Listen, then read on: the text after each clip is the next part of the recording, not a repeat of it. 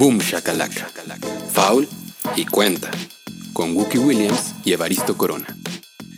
Hola a todos, muy buenos días, buenas tardes, buenas noches, bienvenidos a este programa que se llama Boom Shakalaka. El día de hoy tenemos un programa con muchas cosas por platicar y por comentar relacionadas en torno al básquetbol de la NBA que es precisamente de lo que se trata este espacio. Mi nombre es Evaristo Corona y le doy la bienvenida a Wookie Williams, que está del otro lado del monitor y le saludo afectuosamente. Wookie, tengo como seis meses de no verte, ¿cómo estás? Estaba yo pensando que esto tendría que cambiar el nombre a Zoom Chacalaca, ¿no? Es más, la verdad es que ojalá pudiéramos, y me gustaría a lo mejor un día hacer un Zoom Shakalaka con la gente que está allá afuera o alguna cosa así, no sé, y poder platicar más, ya que no podemos hacer el, el bar Shakalaka que, que, hicimos hace. Ya tiene. ¿Fue el año pasado que hicimos eso? que nos juntamos a ver partidos. sí, fue en los playoffs de hace un año, ¿no? Fue en los playoffs de hace un año. Fue en los playoffs de hace un año eh, vino nuestro amigo Allen, Allen Novak, gran entusiasta de los Knicks de Nueva York, eh, a quien vi, por cierto, el sábado pasado. Lo he visto un par de veces. Ah, muy bien. Yo, no lo he visto, yo he salido tan poco, de verdad he salido muy poquito. Sí, sí, sí, no, yo, yo también, eh, pero, pero tenía una deuda pendiente con él desde hace un par de años y era momento de saldarla y por eso tuvimos chance de verlo el fin de semana. En fin, ¿cómo estás, Guki? ¿Cómo va todo? ¿Cómo va el encierro? Y, y, cómo disfrutas de la NBA? Fíjate que he, estado teniendo charlas en, en, Twitter con algunos otros entusiastas del básquetbol y, y con personas que nos siguen y que muchos de ellos nos han preguntado ¿Qué onda con Boom Shakalaka? Y pues sí, la verdad es que tiene ya como unas cuantas semanas que no grabábamos y ha sido bien complicado. Se, la pandemia, la vida, el trabajo. ¿Qué más quisiéramos que poder grabar rutinariamente una vez a la semana como lo hemos hecho eh, desde hace pues, como cinco años? Y ha estado complicado. Perdón si no han tenido su dosis de Boom Shakalaka para nosotros también ha sido muy necesaria. O sea, esta plática que vamos a tener ahora mismo me entusiasma mucho porque si hay una cosa que disfruto es platicar de básquetbol contigo y que la gente se meta y nos diga y, nos diga de cosas y sus puntos de vista. Y han pasado tantas cosas que, que no hemos podido platicar que, pues nada, me entusiasma mucho este espacio y poder verte, aunque sea a través de la pantalla, y poder platicar y escuchar tus opiniones de dónde va a acabar Mike D'Antoni, qué va a pasar con esos Rockets de Houston, qué va a pasar con Giannis, eh, con los Clippers. hay tantas cosas que no sé ni siquiera por dónde empezar. Estoy así como... Pues te la pongo, te la pongo... Sí, sí, sí, sí, sí, sí. Te la pongo fácil. Empecemos hablando de la cultura perdedora de los Clippers de Los Ángeles, eh, un, equipo que durante varias temporadas, no consecutivas, pero durante varias temporadas en los últimos años, ha entusiasmado mucho a los fans de antaño que tiene y ha recolectado a muchos nuevos fans. No estamos hablando de esta temporada, sino desde hace algún tiempo, cuando todavía alcanzamos a ver esa alineación en donde estaban eh, de Andre Jordan, Chris Paul, Blake Griffin, que se ve tan lejana al día de hoy. Eh, ya fue hace como, como dos pandemias eso, pero eh, pues esa, esa escuadra no llegó a buen puerto. Se tuvo que desarmar, tuvo que implotar, se complicaron los temas de contratos, no era fácil ya al final la relación entre los jugadores porque cuando no hay una cultura ganadora, eh, el desgaste viene muy pronto.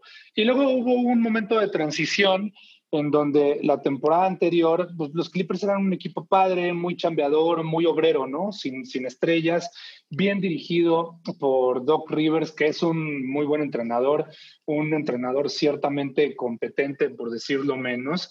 Y eso terminó en recibir eventualmente a, Kawhi Leonard, que pues fue forzando de varias maneras su llegada a esa ciudad y a este equipo, y también forzó la llegada de Paul George, cosa que tendría muy emocionados a los fans de los Clippers, pensando en que verían a un equipo que tendría garra, que tendría corazón, que tendría oficio y en, ciertos momentos se mostró eso y en muchos otros momentos lo que se mostraba pues, era otra cosa, como una especie de, arrogancia, una suerte de displicencia, eh, ciertos dejos de condescendencia en donde ellos eh, daba la impresión de que sabían que podían encender la máquina en el momento en el que fuese necesario para poder sacar un partido y no fue así. Eh, una temporada promedio para los jugadores que tiene el equipo. No fue en ningún momento una temporada brillante, ¿no? No, pelearon la primera posición en realidad durante esta extraña temporada. Quizá en otras circunstancias habría sido de otro modo, nunca lo sabremos.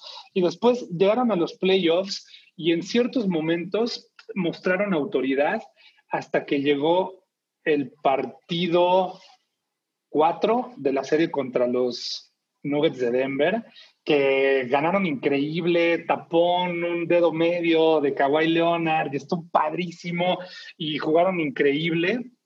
Y luego como que parecería que ellos sintieron que con eso estaban ya ganando la serie y no volvieron a aparecer en, en ninguno de los cuartos cuartos que siguieron y los Nuggets de Denver le sacaron un 3 a 1 a los Clippers de Los Ángeles, que se veía muy contundente. Y, se están convirtiendo los Nuggets de Denver como en esta linda historia también de un equipo muy solvente, con mucho oficio, ellos sí con mucho corazón, que han vuelto en la misma temporada de 2, 1 a 3, ¿no? Dos, dos series que han ido perdiendo por, eh, por, por, ese número y es el primer equipo en la historia de la liga que regresa dos veces o en múltiples ocasiones de uno a tres de ir perdiendo, ¿no? En, con, esa, con, esas, con esas cifras en los playoffs. Y ahora pues van a enfrentar a los Lakers de Los Ángeles eh, cuando se esperaba que hubiera la batalla de Los Ángeles y fueran los Clippers contra los Lakers y el duelo Kawhi contra LeBron, e íbamos a poder ver también a Anthony Davis contra Paul George y todo estaba muy puesto y pues no, los que no llegaron fueron los Clippers y se habla mucho de esta cultura perdedora, ¿no? Eh, o sea, incluso Doc Rivers, que que es un entrenador del que se habla bien en este programa, pues es un entrenador que ha ido, que ha, dejado ir también una ventaja de 3 a 1 en múltiples ocasiones en este equipo. Y, vamos viendo como patrones que se repiten. Y es una cosa muy extraña porque ayer durante las declaraciones posteriores al partido, Paul George decía, bueno, pues también sabíamos que este no era el año en el que teníamos que aplicarnos a fondo, porque no era el año en el que si no lo hacíamos, pues todo tronaba. Tenemos más oportunidades.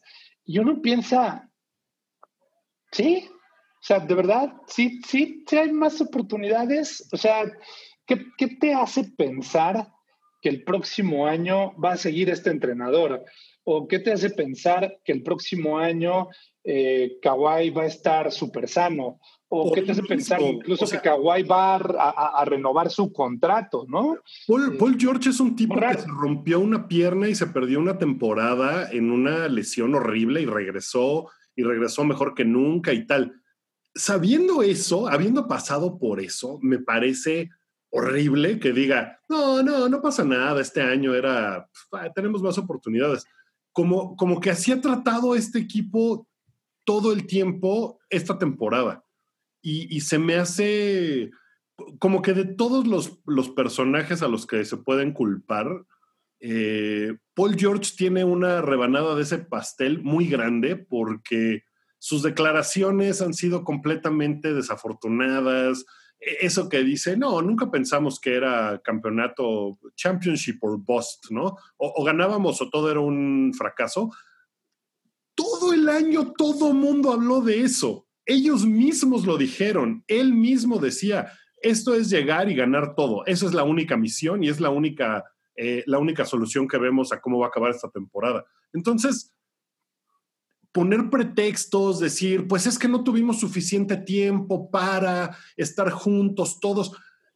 Es como, a ver, los Lakers es un equipo que cambió su roster en un 60% del año pasado a este. ¿Sabes cómo logras tener esa continuidad y esa química? Jugando en la temporada regular. Pero si tu estrella cada dos días va a decir, no, hoy no juego, hoy me da flojera, y, no tienes una continuidad y tratas la, la temporada regular como cualquier otra cosa, pues es no hacer la tarea. Y los Clippers no hicieron la tarea. Como que sintieron que con lo que tenían les daba para ganar y ya, no tenían que esforzarse, hacer nada más. Me acuerdo cuando fue ese viernes que llegaron las notificaciones de que Kawhi firmaría con los Clippers y que Paul George iba a, en, un intercambio de Oklahoma a Los Ángeles. Y, me acuerdo mucho de la conversación porque el otro equipo que era el, rival por Kawhi pues eran los Lakers, ¿no?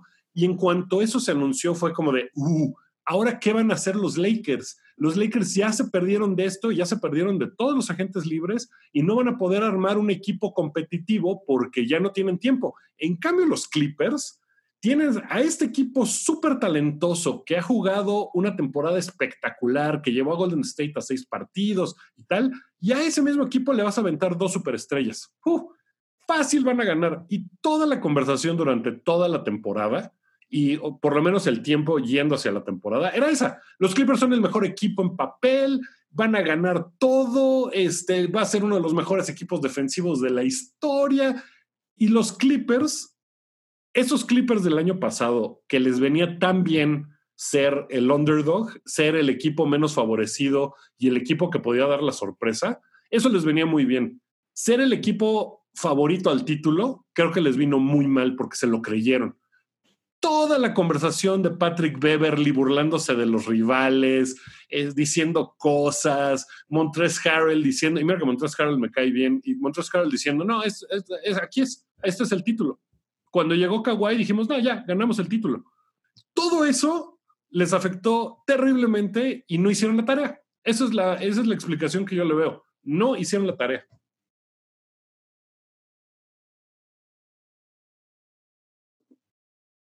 Sí, o sea, como que trato de encontrar y de pensar en qué es lo que estaba pensando este equipo y no logro darlo. Pasaron ya 24 horas desde ese patético cuarto cuarto, porque no encuentro tampoco otra forma de describir un cuarto en donde un equipo que está peleando un séptimo partido de, de, semifinales de conferencia meta su primera canasta cuando están quedando cinco minutos y avanzó más de la mitad de ese cuarto pues no encuentro otra forma de describirlo. Fue verdaderamente terrible lo que estaban haciendo, las ofensivas que estaban corriendo, la insistencia y necesidad de ir por el triple cuando claramente lo que necesitaban era entrar en ritmo y anotar un par de canastas de dos y sacarte de encima el que tu rival te estaba deteniendo, ¿no? Por ahí lo decía Doc Rivers en la entrevista que le hacía eh, Rachel Nichols antes de que empezara el cuarto cuarto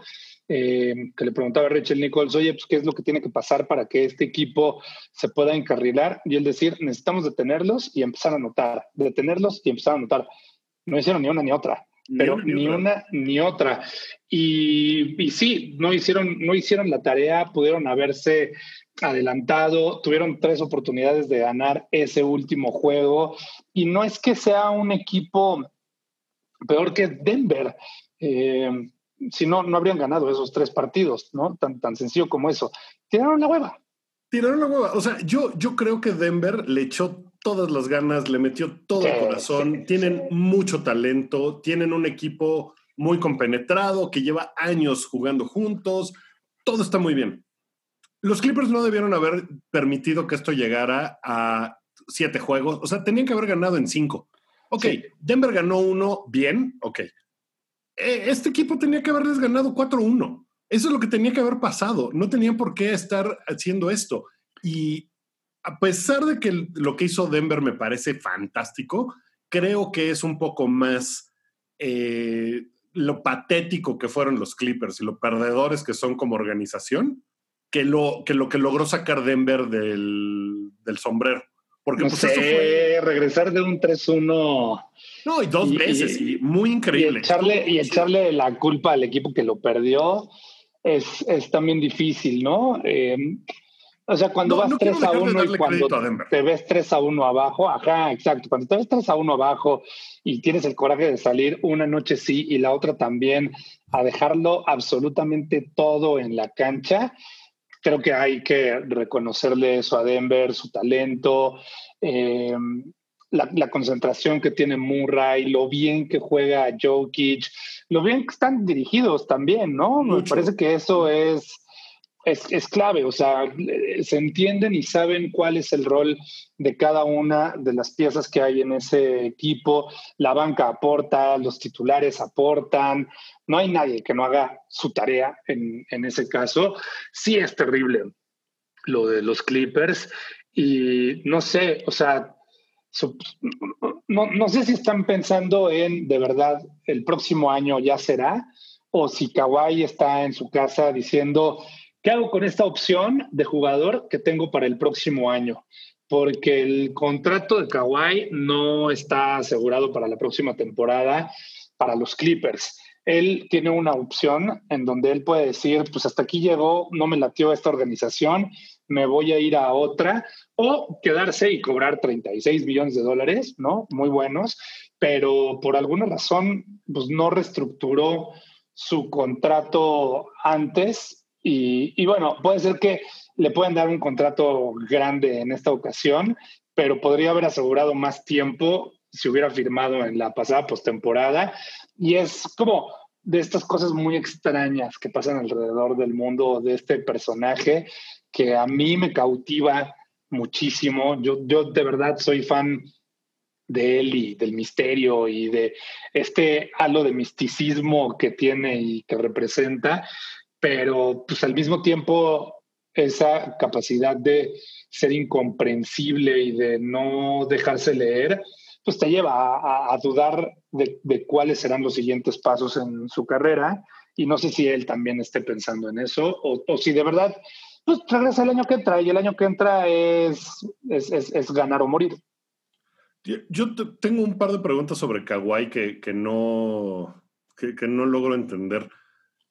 Como, como que siento que, que o sea, este asunto de cuando LeBron firmó con Los Ángeles, que todo el mundo decía, no, pues LeBron nomás va ahí para hacer películas de Hollywood y para vivir en el calorcito y tal, ¿no? La verdad es que el básquetbol ya le vale madres. ¿No sientes un poco que Kawhi medio, o sea, yo sé que él fue el que buscó a Paul George para que se fuera a los Clippers y todo, pero siento que, que su cosa es, no, pues ya vivo en el sur de California, que es donde quería vivir, eh, pues aquí estoy chido, pues si no gano, pues la verdad es que no me importa tanto. Como que siento que no le importa tanto ganar o perder. Y esa, esa falta de emoción y ese eh, hermetismo y ser como medio robot y todo, pues es como de, bueno, pues perdimos, bueno, ganamos, bueno, y ya, o sea, como que no hay, no hay una, no hay más allá de eso. Entonces, como que siento que probablemente esté muy antes- contento vivir ahí en Los Ángeles y ya, y si no ganan, pues no pasa nada. Pero, a ver, eh,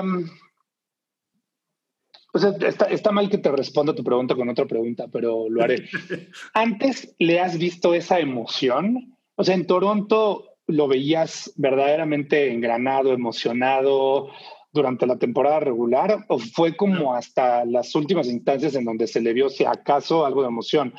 Cuando O gritó, el- cuando metió el, el- la canasta en el séptimo partido contra Filadelfia, y ya, punto. Sí, o, o- o con San Antonio. Con San Antonio, pues tampoco, ¿no? Y tampoco, o sea, tan no demostró que hubo una temporada y cacho que no, no quiso ni jugar ni aparecer. No había ninguna cosa que nos mostrara que tenía un driver que lo llevara a nada, ¿no? O sea, es, es, es, es- es indescifrable. Yo de verdad no lo entiendo. Por otro lado, si él quisiera aspirar a vivir en Los Ángeles, eh, cerca de donde él creció y, se, y desarrolló algunos años, porque él estuvo en San Diego, ¿no? Mucho tiempo. Eh, O sea, ya ganó dos, dos, dos campeonatos. Estaría terrible que un jugador de 30 años dijera, dijera como, pues esto quiero que sea, no sé, o sea, no sé, de verdad no sé. A uno, a uno le gusta la historia del jugador ambicioso y más, y más, ¿no? Yo, yo estoy obsesionado con esta idea de Kawhi, el güey que pueda ser campeón a un equipo. Eh, Ahora, a Toronto lo es. A, Toronto hay que darle más crédito del que, o sea, llegaron a la misma instancia. Entonces, evidentemente, Kawhi necesitaba tanto a Toronto como Toronto a Kawhi, ¿no? O sea, y teníamos esta idea de Kawhi lo ganó para Toronto. Kawhi fue la estrella y el héroe que ganó todo y Toronto le debe un campeonato a Kawhi. Que pues en, en alguna medida sí, así lo es, pero pues se demostró que pues a Kawhi le hizo falta un equipo con jugadores como Kyle Larry, que es eh, insoportablemente tenaz, digamos, eh, y que es puro corazón. O, Hijos. Híjole, se nos está olvidando muy rápido que Laurie dio unos partidos dignos de cuarto cuarto de, de, los Clippers, ¿eh? Sí. O sea, también el año pasado Laurie tuvo, tuvo, tuvo series en donde no apareció eh, tuvo un juego de cero puntos, ¿no? En, en unas semifinales de conferencia también. O sea, no sé, entiendo el punto y, estoy de acuerdo en que Toronto merece mucho más respeto y reconocimiento. No sé si, si Larry es el ejemplo perfecto de eso. Bueno, pero me, me, me, entiendes mi ejemplo. No sé si nos adelantamos a proclamar a Kawhi el mejor jugador del mundo, eh, ¿Sabes? O sea, como que, ah, como sigue siendo Lebron. ¿Qué? Sigue siendo Lebron. pues sigue siendo Lebron, pero durante los últimos seis, siete meses no ha sido Lebron. O sea, en todos lados Lebron. Nah, Lebron ya fue. pero era Yanis. A ver, no, los únicos dos que estaban contendiendo esta temporada por el MVP eran LeBron y Yanis. ¿no? O sea, Harden, se desmarcó pronto de, esa conversación. Pero Kawhi pues tenía la cosa de que no, pero es que a Kawhi no le interesa, por eso descansa, por eso no va a ser MVP, pero lo que le interesa es el, de, las finales. O sea, como, como que siento que todo el discurso y la lógica de los Clippers, eh, mira, hay cosas que veo yo en los Clippers que me parecen ridículas, como voy a hacer toda mi campaña de mi identidad como equipo y mi campaña se va a basar en tirarle mierda al otro equipo de la misma ciudad, ¿no? Entonces, todos estos espectaculares de este, Street Light over Spotlight, ¿por qué tienes que meter al otro equipo? O sea, ¿por qué tienes que decir somos diferentes a ellos? O sea, lo entiendo desde un punto de vista de marketing, pero eso me habla de que es un equipo perdedor. Si estás construyendo tu personalidad como, como franquicia, pues dejas de hablar del otro equipo y pones tú primero a, ti mismo. Creo que a los Clippers les va a venir muy bien estrenar un estadio nuevo en un par de años. Creo que eso va a ser una diferencia muy grande, que, van a poder tener ahí sí su propia identidad. Eh, no sé para ese momento cómo esté la franquicia deportivamente hablando, porque qué desastre va a ser la década de los Clippers si no ganan algo ahorita, ¿eh? No veo cómo vayan a poder reconstruir rápido. No tienen selecciones durante cinco años.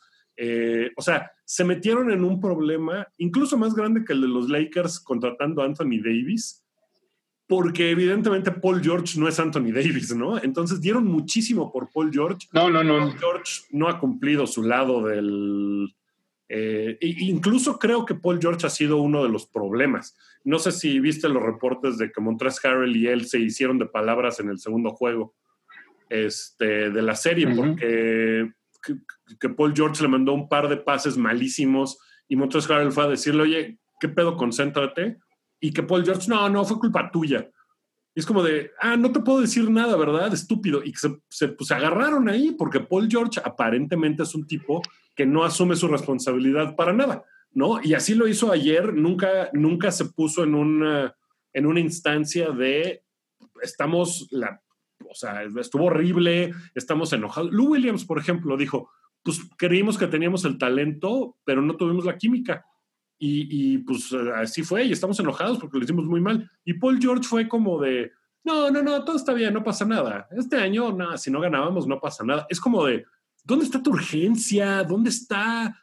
o sea, le, hace falta... Compromiso, el compromiso, porque además Paul George está en las mismas circunstancias que Kawhi, ¿no? Paul George también tiene una opción de jugador para la siguiente temporada y sería un lindo gesto que le dejara saber a la organización que dio tantas cosas por él, que él está comprometido con, con este equipo. Creo que eso sería un buen gesto profesional porque eh, esos, esos 37.8 que tiene para la próxima temporada, pues él puede decidir tomarlos o no y caminar y salirse eh, tranquilamente sin que el equipo obtenga en realidad ningún beneficio de la estancia de Paul George en, California. ¿Sabes, ¿Sabes qué disfruté mucho? Eh, el Twitter de Damian Lillard ayer.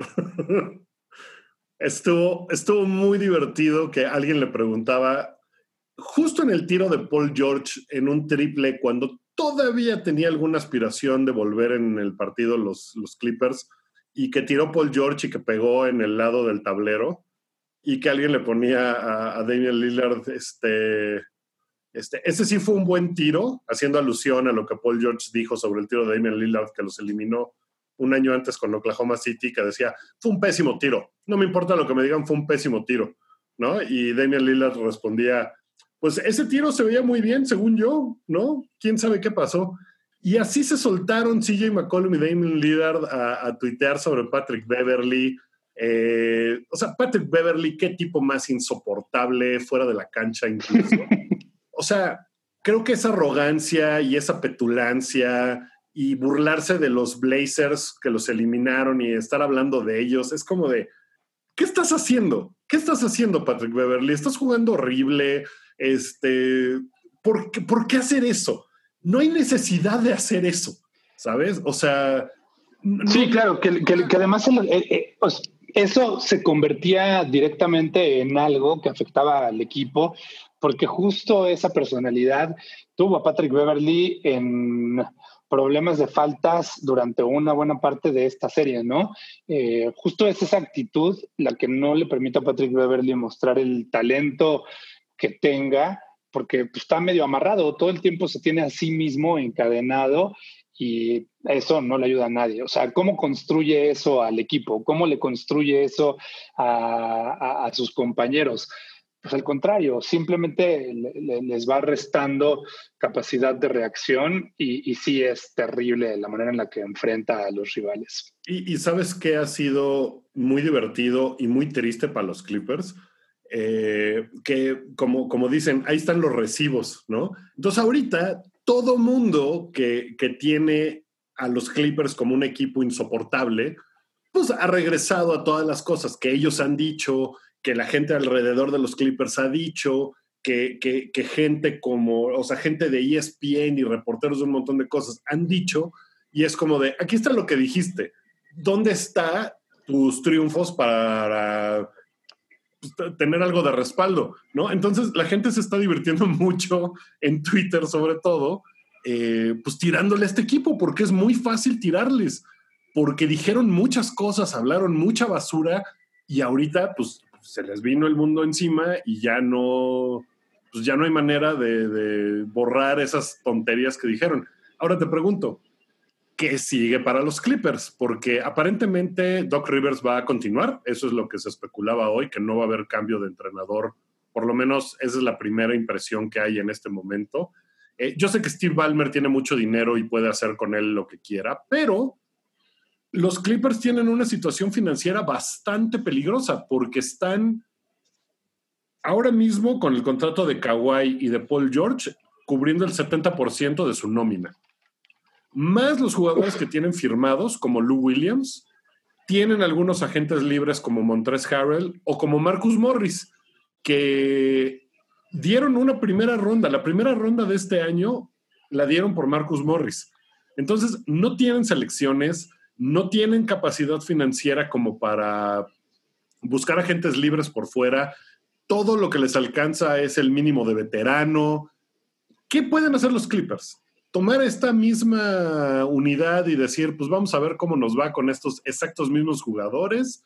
Eh, no sé qué pueden hacer. De verdad es como, ¿qué haces con Montres Harrell, que es el sexto hombre del año y que en esta serie fue perdido completamente contra Nikola Jokic, perdido, no sabía ni qué estaba haciendo, fue una cosa muy desastrosa. Lou Williams jugó pésimo. No sé si Lou Williams ya se le acabó la magia y es un jugador que tienen que dejar ir.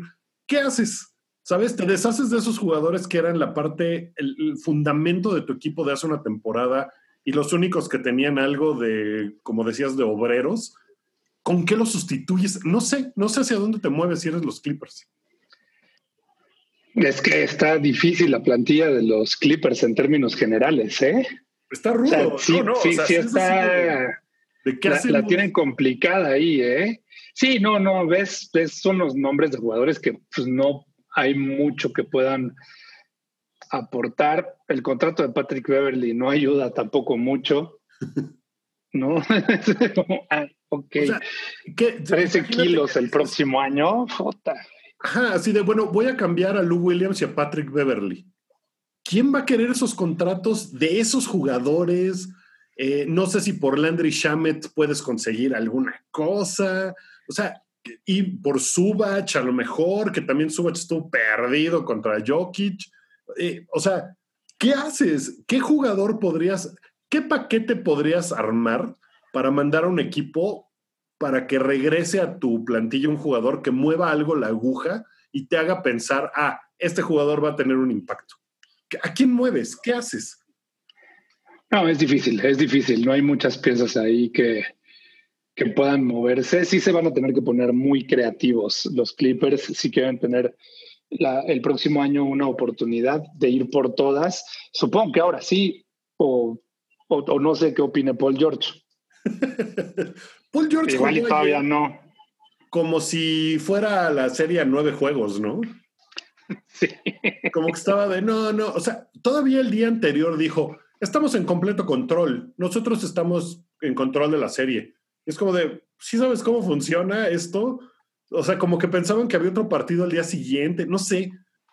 No sé, no sé, no sé. Me parece muy terrible. Entonces, esa es una franquicia que tiene grandes problemas hacia, el, hacia adelante. Y ahí te va otra.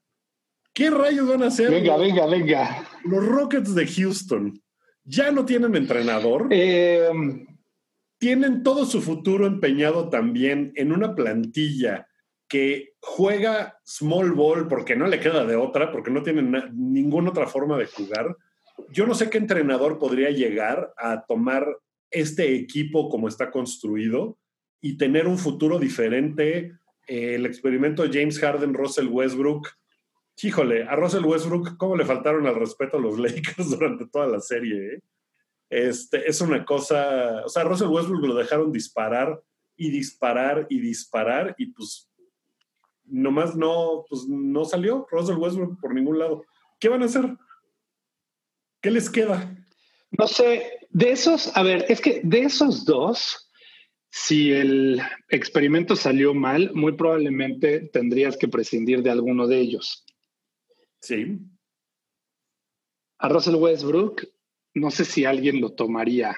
Eh, son dos jugadores que tienen la misma edad, ambos tienen 31 años, tienen un contrato muy parecido, eh, incluso la diferencia en la totalidad del ingreso de cada uno de los jugadores en su contrato es como de 600 mil dólares nada más. Eh, ambos contratos terminan con opción de jugador en la temporada 22-23 y ambos estarían percibiendo la próxima temporada 40, 40 y 40, o sea, 40 800 y 41 casi cerrados el, el otro la próxima temporada, ¿no? La diferencia es. O sea, la bronca es. Westbrook, ¿quién te lo va a tomar?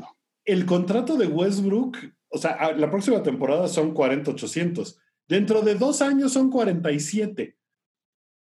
O sea, ¿quién va a tomar ese contrato? Si pensamos que el de Chris Paul era un contrato horrible y que nadie le iba a tomar, y Chris Paul nos cayó la bocota porque Chris Paul jugó requete bien todo el año, el contrato de Westbrook cada vez se ve como el peor de la NBA, sin contar el de John Wall, que bueno, ese pues, es otra cosa. Pero el de Russell Westbrook, pues los Knicks, ¿no? John, John, Wall, que Hijo, John Wall. Sí, sí, sí, ya hablaremos de John Wall hoy o en otro programa. Eh, sí, los Knicks en una de esas. O sea, como que los Knicks son un posible destino para tantos jugadores que no están funcionando en los equipos en donde se encuentran, porque de otra manera no van a poder construir algo, ¿no? Pero, o sea, lo que voy es, es mucho más fácil que muevas a Harden y te den piezas para poder reconstruir el equipo a que muevas a Russell Westbrook en este momento, a pesar de las similitudes que existen en las situaciones de los jugadores, ¿no? Entendiendo el momento que vive cada uno de ellos, que son muy diferentes y muy distintos, pero, pero las condiciones del contrato hacen que sea mucho más factible que decidas mover a James Harden eh, que a Westbrook. Ahora, traerte a tres piezas que te puedan dar en un paquete a cambio de James Harden para reconstruir con Russell Westbrook en el centro, pues tampoco sé si es muy buena idea que digamos. Y teniendo un dueño Houston como el que tiene, que ya dijo, están gastando mucho, no, yo no voy a pagar eso de los impuestos, ¿no? Entonces, pues también sabes que no van a gastar mucho para llevar jugadores. Eh, la verdad es que no sé si deshacerte de Harden fuera una cosa terrible para la afición, pero pues creo que pues sí es lo, más... O sea, ya vimos... ¿Sería terrible para el equipo? Yo no creo. Lo que pasa es que Harden es un jugador tan extraño y tan único que... Pues, es muy peculiar. Es muy peculiar y es un... Eh, es como un sistema de juego propio, ¿no? Entonces nadie juega como James Harden en la NBA y él pues está ahí nomás para, pues como para él mismo, aunque tenga muchas asistencias y todo, todo lo tienes que planear alrededor de James Harden. Entonces, que llegue un entrenador con este equipo construido así y que pueda tomar y, y cambiarle la cara, lo veo tan difícil o sea, no, no veo cómo puede hacer que James Harden sea otro jugador del que ha sido los últimos ocho años de su carrera. Eh, o sea, lo, veo muy, muy, muy complicado. Es, es una situación bien extraña. No sé quién va a querer ese puesto de entrenador. No sé si James Harden, ¿a dónde lo moverías? ¿Qué equipo podría estar interesado? No sé si Milwaukee dijera, no, pues con James Harden y Giannis, pues sí la armamos, ahí te va Chris Middleton y Eric Bledsoe, ¿no? No sé, o sea, a lo mejor en una de esas por ahí habría algo, pero pues Houston ya vio que no va a ganar nada así, ¿no? ¿Y tú crees que James Harden, después de tener los reflectores, de tener las, las bondades fiscales que existen en Texas, estaría interesado en irse a un lugar oscuro y miserable como Milwaukee? Yo creo que, pues, o sea, tiene la desventaja de que no tiene una cláusula de no cambio y pues tiene su contrato y Houston puede mandarlo a donde se le pegue la gana. Pero pues están un poco... Pues esas, esas cláusulas no son necesarias para que un jugador ejerza su derecho a no ir a un lugar, ¿no? Si Harden se planta y dice, no quiero ir a ese lugar, pues ¿por qué Milwaukee querría traerlo? O sea, no, no, no, no, no quiero clavarme demasiado en esta situación hipotética, solo quiero hablar de la situación a grandes rasgos, en donde pues, los jugadores sí pueden controlar ya mucho más su destino hoy en día, y sobre todo estos de tan alto perfil. Eh, no, porque, porque pues sí, es muy claro, porque una directiva querría llevar a un jugador que no quiere estar ahí y que además va a ser vocal y que va a a, meterse tanto con la química de un equipo. Es, es, raro, pero entiendo el punto. Eh, está difícil en Houston. O sea, incluso no sé si ese reset cultural del que han estado hablando durante los últimos días, pues implicará también eh, la salida de ejecutivos y demás personas, ¿no? El dueño que tienen actualmente los Rockets de Houston tiene el equipo desde hace apenas un par de años y él en realidad viene trabajando con la inercia de lo que había ocurrido en la gestión anterior y todavía no ha metido a su equipo, ¿no? O sea, él no ha involucrado todavía a su gente como se dice en los pasillos de las oficinas públicas, va a traer a su gente. Em, y, probablemente habrá cambio también de gerencia en el equipo, probablemente habrá cambio, pues no sé, no sé qué tanto más allá. El entrenador es un hecho.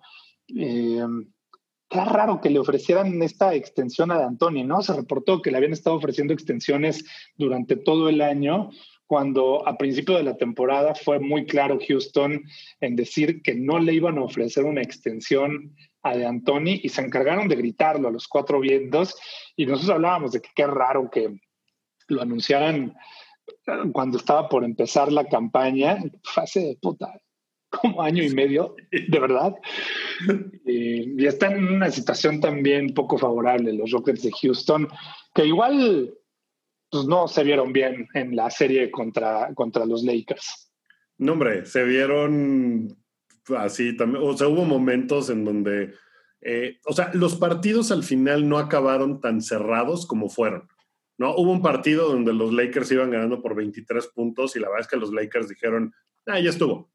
Y los Rockets, pues como que con la temporada en la línea, pues se pusieron medio locos y se acercaron a 5, pero en realidad nunca estuvo en duda quién iba a ganar ese partido, ¿sabes? No, no era eh, no se veía cómo los Rockets pudieran hacer lo que sea y en cuanto a los, Lakers otra vez pisaron tantito el acelerador, ya se lo llevaron fácil.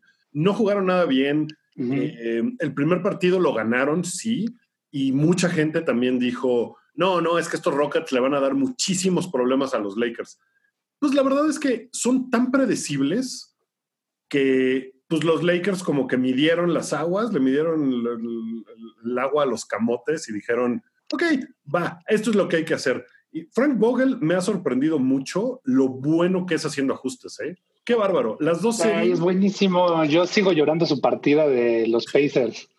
Me, impresionó mucho porque después del primer partido contra los, los Blazers, que venían jugando increíble, traían un ritmazo y todo, y que Charles Barkley sacó la escoba y dijo, estos Blazers van a barrer a los Lakers porque los Lakers no valen nada.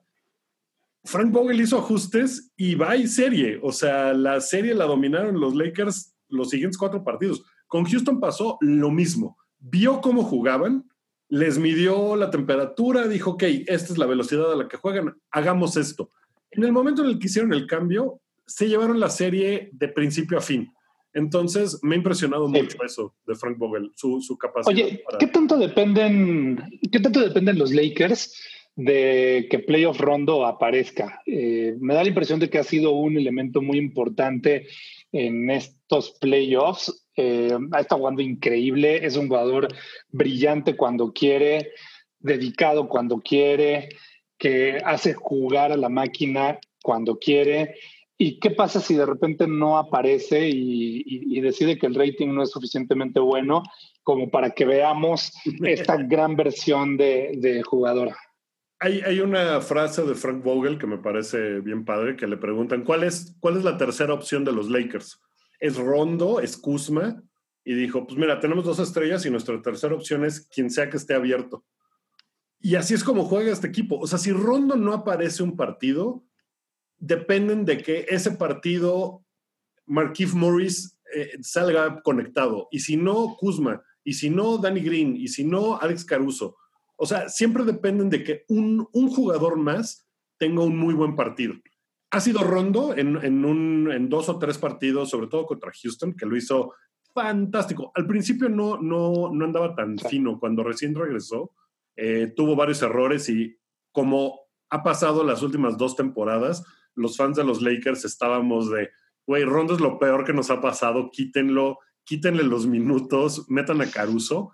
Y ahí el ajuste que hizo Frank Vogel fue, voy a meter a Rondo y a Caruso. Entendió que lo que no tiene Rondo ya en defensa, lo tiene alguien más joven, con más piernas y que se puede mover mejor. Entonces, así fue como lo cubrió. Te digo, ha hecho unos ajustes padrísimos y, Rondo ha jugado playoff Rondo. O sea, ese playoff P que se cree Paul George, que es un fraude absoluto, playoff Rondo es muy real, es muy, es muy cierto eso. Y... Sí, no, Rondo lo tiene. Rondo es, es, un gran jugador. Y ahora mencionabas a otra pieza que a mí me encantó ver en esta serie, que es Caruso. Yo sé que tú eres fan desde el día uno de Alex Caruso. Eh, yo, yo, yo no creía nada en él y me ha sorprendido mucho ver la dedicación con la que juega, pero sobre todo la confianza que le tienen sus compañeros, ¿no? O sea, no es, eh, no, no es un jugador de estos que agarran una buena racha y que de pronto con eso les basta para engancharse y para poder funcionar durante tres, cuatro meses y ganarse los próximos tres años de contratos pequeños, sino que es de verdad un jugador que para nada es superestrella, para nada es de, del siguiente nivel tampoco, pero es bueno, es un jugador bueno y eficiente, de esos de rol que se necesitan y que además aparece siempre, ¿no? O sea, como que es difícil también que se encienda porque no estamos apostándole a eso, pero todo el tiempo es muy consistente y esas son las cosas que hacen que te vuelvas eh, un jugador confiable para con el resto de tu personal. Que sepan que todas las noches vas a hacer lo mismo. Y ese, ese lo mismo es lo único que se necesita verdaderamente de, ti, ni más ni menos. Con que entregues eso, estamos todos ok. Es, eh, es la clase de jugadores que para el fan casual no, es incomprensible. O sea, necesitas de ser clavado para entender lo importante que es Caruso. Tengo un buen amigo al cual le gusta mucho el básquetbol, Lanchas, eh, que, que, me escribía y me decía en la primera serie contra Portland, ese Caruso qué, que lo saquen, que lo corran. Y yo, ¿qué te pasa? Es buenísimo. No, no, no. Este, mira sus números, tres puntos. es este, el que firma los cheques. Ajá, o sea, e, era como, como su, su queja de que veía las estadísticas y decía, pero es que él no aporta nada. Y yo, bueno, es que tienes que ver el básquetbol con otros ojos, más allá de esas estadísticas, para entender lo importante que es. Es un jugador para clavados. Y, si no, no lo entiendes. Es como de, ¿qué hace ese güey ahí? Nomás agarra el balón y se lo pasa a alguien más, ¿no? no es, es muy incomprensible para el fan casual, pero para el fan clavado es la clase de jugador que aprecias un montón, ¿no? Porque el tipo trabaja, se avienta, eh, es el jugador que toma el foul ofensivo, eh, el que va y te levanta en cuanto te caíste, el que, el que tiene cuatro pases buenos por uno malo que toma, o sea, toma buenas decisiones. Es la clase de jugadores que, pues, se necesitan para ganar partidos y campeonatos. Creo que una cosa que tienen los Lakers muy a su favor, no necesariamente contra Denver, porque Denver está igual, sino a lo largo de los playoffs y de la temporada, legítimamente es un grupo que se cae bien. Todos están súper conectados. Si ves la banca, la banca es una locura o sea, Javel McGee y Dwight Howard no jugaron en tres partidos contra Houston. Tres partidos consecutivos estuvieron sin jugar. Y evidentemente estaban frustrados, pero era de, ni modo, es lo que tenemos que hacer para ganar, me la viento. A diferencia de los Clippers, que estoy seguro que durante toda la burbuja ni se veían, ni se hablaban, o sea, no tenían esa química, no se caían bien porque pues no, no habían estado batallando juntos, porque era como de que, ah, Kawhi nos va a sacar de esto adelante, no hay, no hay bronca. Y acá pues era de, o sea, vamos, estoy seguro que los Clippers no se van a mensajear de aquí a diciembre, ¿no? Que tengan que. Y este equipo se ve que se cae legítimamente bien, un poco como pasa con Denver, que también se ve que legítimamente todo el grupo está bien conectado, lo que pasa con, este, pues con los equipos que quedan. El hit se ve que están muy conectados entre ellos, que se tienen mucha confianza. Eh, le tienen confianza a Jimmy Butler, Jimmy Butler le tiene confianza a Tyler Hero. Están muy conectados. Eh, los, los, Celtics, pues ni se diga, no es un equipo que ha crecido junto, están también, están en un nivel de, de apreciación del otro muy alto. Y eso es lo que te hace ganar partidos y campeonatos. Ya que mencionabas a los equipos de la conferencia del Este, se nos está yendo el tiempo, ya hablamos mucho de los equipos angelinos, pero mm, creo que esta final de conferencia del Este es la que más se me antojaba ver de todas. O sea, sí, Yanis, increíble, todo bien, pero tengo muchas ganas de ver este duelo de entrenadores jóvenes que son eh, pues los, los, entrenadores Spolstra por el lado de Miami y Brad Stevens del lado de los Celtics, que creo que son probablemente los dos entrenadores con mejor pinta eh, pues, de los últimos 15 años.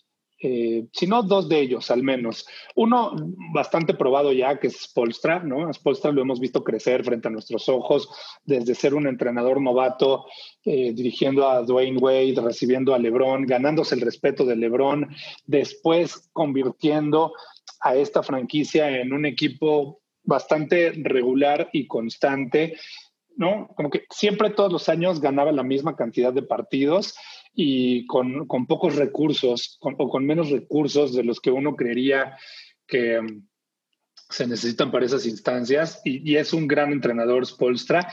Y por el otro lado, Brad Stevens, que yo sé, tienes tus dudas, pero quiero pensar que esta temporada y esta postemporada ha ayudado a disipar un poco esas dudas que, que, has tenido de él en el pasado y, y sobre todo creo que lo que vamos a ver, pues es una serie, ya, ya pasó el primer partido, el día jueves será el segundo, pero creo que vamos a ver un duelo técnico y de estrategia así, pero para deleitarse eh, y para chuparse los dedos, ¿no? Eh, jugadas, a, jugadas de banda en crunch time, eh, como ya las vimos en el primer tiempo extra, o sea, ¿Dónde, ¿dónde movimientos, ajustes, increíble ese tapón de Bam, ¿dónde rankea en las jugadas de esta postemporada?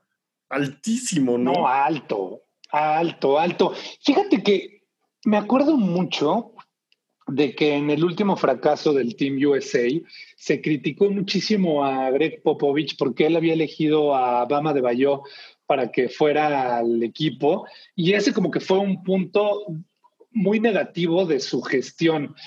Y, acá en el programa decíamos que veíamos en Bama de Bayo a un jugador pues todavía muy joven, pero que sabíamos que si algo le veía a Popovich era, pues no era, no era una locura, no era la senilidad de este señor de setenta y tantos, ¿no?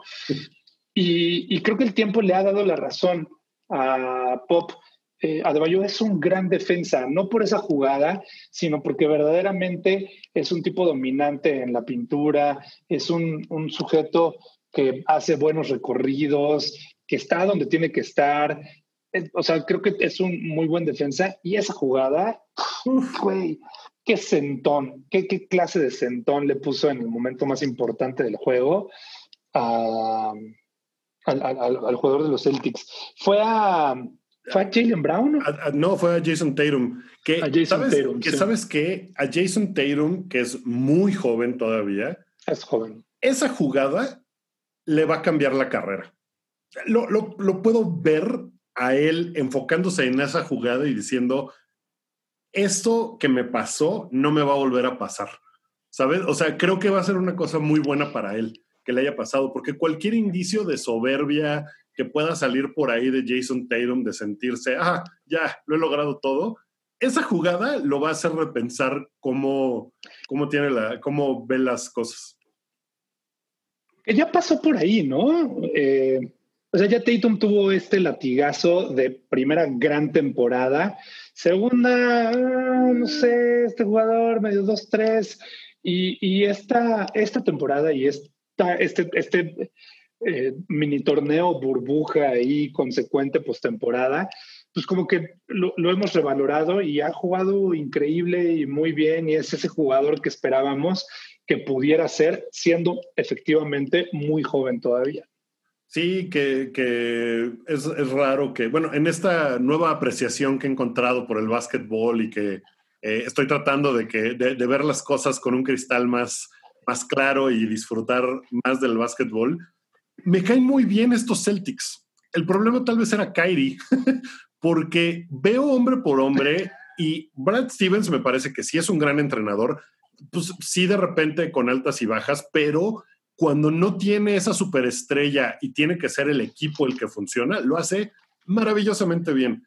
Jason Tatum me cae muy bien porque además de que se me hace que es muy bueno, pues es, es el discípulo número uno de Kobe, ¿no? Entonces, pues ya ahí tiene una parte de mi corazón ganada porque él era, él es el jugador que, que, que Kobe veía también como, ah, él va a ser el futuro yo, ¿no? Eh, Jalen Brown y todo el activismo político que ha hecho, me, me, parece el tipo más elocuente, brillante del mundo. O sea, Jalen Brown me tiene... Y bueno, ni hablar, ni hablar de su compromiso en la cancha, ¿no? Y es un gran jugador, además. O sea, me parece que es muy bueno. Marcus Smart, que me puede caer mal, eh, es como un Patrick Beverly que no dice tantas tonterías y juega mucho mejor. Eh, o sea, es un equipo que me cae bien. Kemba Walker me cae bien. Está jugando bien mal Kemba Walker, por cierto. ¿no? No, no lo está haciendo muy bien, que digamos, pero él me cae muy bien. O sea, es un equipo que me cae bien. Eso, por ejemplo, pensaba yo en, la, debacle que fue Milwaukee también, número uno, eh, perdieron en cinco contra Miami, Giannis va a ganar su segundo MVP y la verdad es que no hizo nada con eso. Cuando ese equipo perdió, como que todo el mundo dijo, uy, qué mal, uy, qué triste. No fue este asunto como los Clippers perdiendo, ¿sabes? Y perdieron en las mismas circunstancias, digo, no en las mismas, pero en la misma ronda, pero los Bucks eran un equipo que la gente, a la que la gente sí le caía bien. Y no se les fueron tan encima. O sea, sí fue como de, ok, sí es un fracaso, pero Janis es muy joven, este, a ver si se queda el año que entra y, crecen y ganan y qué va a pasar y tal. O sea, no fue este asunto de malditos perdedores, ¿no? Eso como que, como que, pues la gente se los perdonó mucho más que a los Clippers. Y sí fue un fracaso para los Bucks, la verdad. Budenholzer, pues no lo ha tenido es un, es un técnico más vieja escuela que, Brad Stevens o que Nick Nurse o que cualquiera de estos tipos un poco más modernos que pueden hacer cambios a la mitad de un partido o alterar una serie por completo. Y Budenholzer era de, no, no, no, no, este es mi estilo y así vamos a jugar y vámonos. Sí, sí, sí, sí. Muy, muy decepcionante la temporada, el final de temporada de ese equipo, ¿no? Del que se esperaban grandes cosas. O sea, como que todos queríamos ver LeBron contra Yanis y ni cerca estuvimos de ver nada parecido, pero creo que es una muy buena final de conferencia esta que tenemos. Es, y bueno, ya tendrán.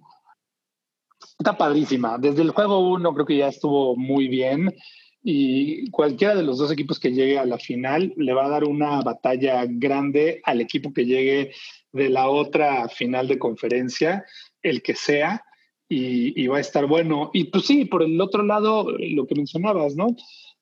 El, futuro del Janis, ¿crees que esté en otras praderas o Janis está firmemente convencido de que él debe de seguir jugando en Milwaukee?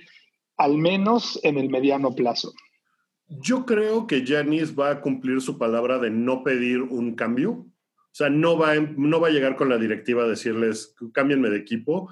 Va a jugar la temporada que entra, no se va a comprometer a firmar un contrato.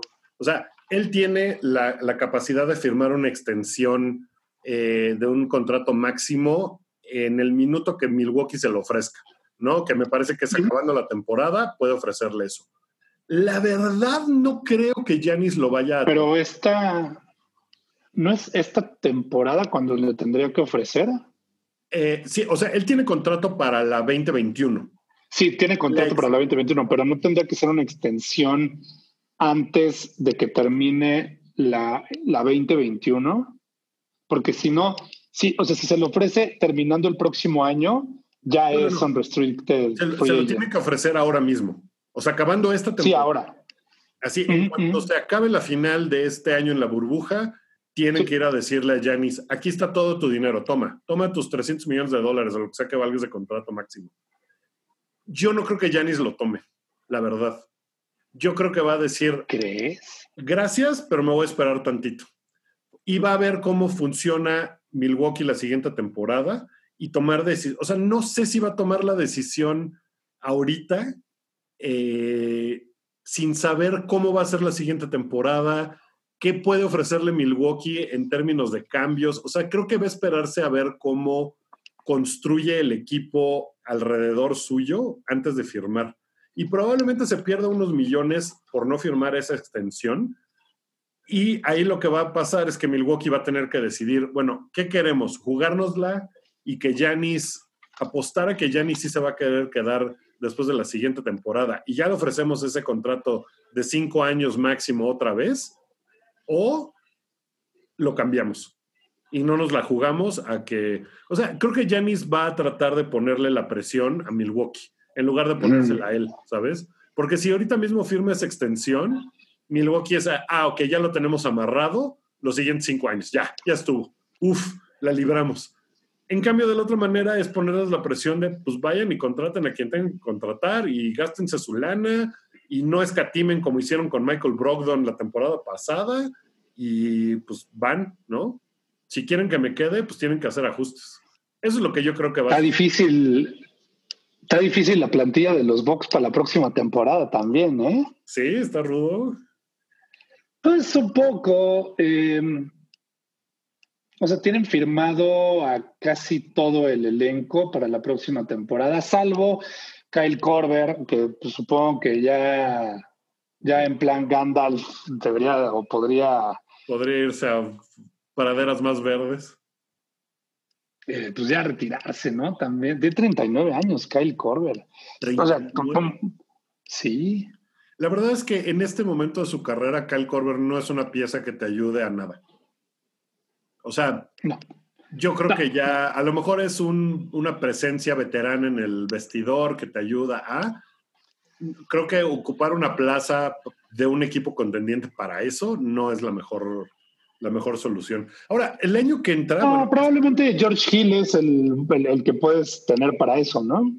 Pues sí, la verdad es que yo creo que podrían deshacerse de Eric Bledsoe. Podrían tal vez deshacerse de Brook López, pensando en buscar otros agentes libres, que tampoco es como que hay un chorro de agentes libres. No va a ser esta la temporada, ¿eh? No. Sí, no. No, no, hay mucho mercado. Está, está raro. La, próxima temporada va a estar bien rara también. No sabemos. ¿Y quién sabe, y quién sabe cuándo va a empezar? Sí, ni, ni, cuándo, ni cómo. Sabemos que no antes del 25 de diciembre, pero no sabemos si va a haber temporada el 25 de diciembre, ¿no? Eso está por verse todavía. Hay mucho enigma, no sabemos cuántos partidos van a ser, no sabemos en qué condiciones se van a jugar esos partidos. Podría ser otra burbuja. O varias. No, no, tenemos idea, o varias. esta, burbuja ha sido un éxito, ¿no? Eh, um, sí, yo, yo creo que la liga lo ha gestionado de forma impecable de principio a fin no sin sus contratiempos, pero todos y cada uno de ellos creo que han sido muy bien solventados. Eh, súper buena la organización, muy buenos los partidos. el nivel me ha impresionado, no ha bajado. No, no, no.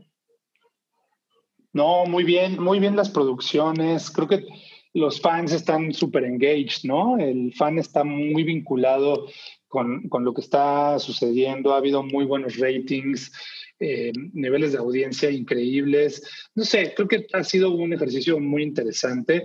No que eso ayude a que se recupere todo lo que se ha perdido y no sabemos qué tipo de impacto pueda tener esto en los próximos topes salariales y cómo esto vaya a afectar las eh, pues las carteras de los equipos y las nóminas hacia el futuro, porque pues siempre está proyectado que vaya hacia arriba, incrementando. Y esto va a hacer que se contraiga la economía de los equipos y probablemente eh, va a haber lágrimas en Washington con el contrato de John Wall, porque lágrimas de, de agüita salada ya no, ya no ha de haber, no sé, no sé, va a ser raro el tema ese de los, de los salarios. Sí, sí va a estar raro, pero por lo pronto esta temporada que parecía perdida, pues la han librado bastante bien. Digo, si las finales son Miami-Denver, pues probablemente ahí haya... Eh, o sea, no, no, creo que sea el duelo favorito de Adam Silver. este, pero, pues la verdad es que... No, y lo, lo mejor que podría pasar lo mejor que podría pasar es que los Lakers, o sea, en términos de audiencia, quiero decir, pues que los Lakers estén presentes, ¿no? Eso. Lakers Boston, pues, ¿no? Siempre va a ser la, la, vieja confiable. Sí, sí, sí, sí, de acuerdo. ¿12 años después o cuántos, cuántos han pasado? 10. 2010 después a 2010, cierto, cierto. Acá, acá en casa se habla de que nos caen muy bien ambos equipos pero a la fan de los Lakers se le dice que, que históricamente está un poco prohibido que le caigan bien los Celtics. Yo, yo, yo sé, pero la entiendo, ¿eh? Insisto, o sea, estos equipos que quedan, vamos, definitivamente quiero que los Lakers ganen mucho, mucho, mucho, ¿no? O sea, estoy muy entusiasmado porque creo que además tienen posibilidades porque han jugado muy bien. O sea, su récord de 8 y 2 en los playoffs, han jugado muy bien. Me ha gustado mucho todo su desempeño.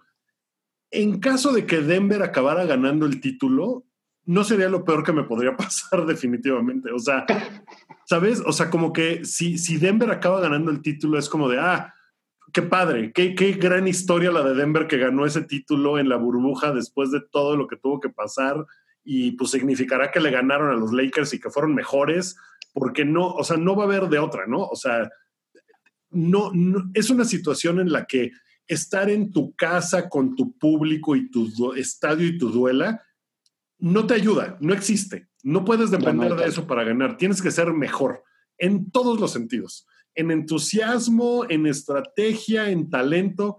Entonces, pues va a acabar ganando el equipo que sea mejor y que haya logrado dominar mejor las adversidades y las circunstancias. Tal vez es Miami, tal vez es Boston. O sea, evidentemente Boston lo que no me gusta es la idea de que ah, va a tener más campeonatos que, o sea, va a seguir teniendo más campeonatos que los Lakers y se va a alejar otro campeonato y tal pero también es un equipo que me cae bien. Está padre, o sea, es un equipo joven, padre, eh, que juega de una forma como pocos equipos juegan, sin, digo, Jason Tatum se está convirtiendo en una estrella, pero todavía no lo es y sin embargo tienen un equipo súper bien preparado. Me gusta, me gusta mucho. Todo esto está pareciéndome muy, muy, muy padre. Ah, está muy bien, muy, muy bien se ve el panorama de las próximas semanas para estos partidos de finales de conferencia y finales NBA. Creo que podríamos apuntar a intentar grabar eh, pues un par de veces esta semana. Ya es miércoles, esto se publicará el día jueves, creo, si todo sale bien. Pero, ¿por qué no intentamos hablar muy pronto, muy, muy pronto. Intentémoslo, porque ya el primer partido del Este se puso súper bueno, es una serie parejísima, se fueron a tiempo extra, o sea, ¿qué más puedes pedir, no? No, estuvo buenísimo el juego, la verdad que estuvo súper bueno. Y el viernes... no espero menos, no espero menos de que el viernes los Lakers y los Nuggets se enfrenten, ¿eh? No, también va a estar bien buena, porque los Nuggets traen la confianza hasta hasta arriba, ¿no? Entonces... Y a Jokic y a Jokic hasta hasta arriba y Jokic es padrísimo. Eh, sí, está increíble. Este, Jokic, Jokic del 20 está espectacular. Jamal Murray históricamente también es un jugador que me ha caído muy mal. Se, ha propasado en comentarios. Una vez Luke Walton, cuando era el entrenador, bueno, casi se mete a la cancha a tratar de golpearlo por cosas que había dicho, que después no quisieron hacer público de qué era el asunto, pero me parecía también un jugador prepotente, alzado, y era como de, tú no has ganado nada, espérate, gana algo y luego ya puedes decir. Y creo que ahora que le ha bajado a eso y le ha subido a su capacidad y su talento, es un increíble jugador. O sea, ya está bien, me cae. Todo lo que ha hecho, el, el video que hizo después de que Donovan Mitchell les metió 45 puntos o 50 puntos o no sé cuántos en un partido y que lo fue a grabar así de, esto es lo horrible de la burbuja salgo de mi cuarto y tengo que ver a este güey que nos metió no sé cuántos puntos. Me cayó bien, o sea, se me hace que es un tipo que le ha entendido un poco más a su papel y se ha bajado un poco de, ah, qué bueno soy. Y esa transformación en los jugadores siempre me gusta verla. Y su interés en las cosas sociales y su, su, forma de ser vocal para su equipo y para la liga hace que me caiga ya bien Jamal Murray. Entonces, pues me caen bien todos. Está muy, Está rarísimo eso, ¿eh? Sí, sí, sí, sí. Me gusta que no haya antagonistas en este momento. Pues listo, Guki, nos vamos. Muchísimas gracias a toda la gente que escuchó este episodio. Gracias a las personas que nos escriben pidiendo que se grabe este programa. Es, es de ustedes y para ustedes y estamos bien contentos de poder hacerlo. Seguimos muy interesados en ello. Solo pues han sido tiempos tiempos atípicos, eh, como, pues, como ustedes lo saben, o sea, no nomás para nosotros, para todos, pero, pero gracias por estar presentes. Boom, shakalaka, faul y cuenta con Wookie Williams y Evaristo Corona. Disponible en iTunes, Spotify, Patreon y puentes.mx.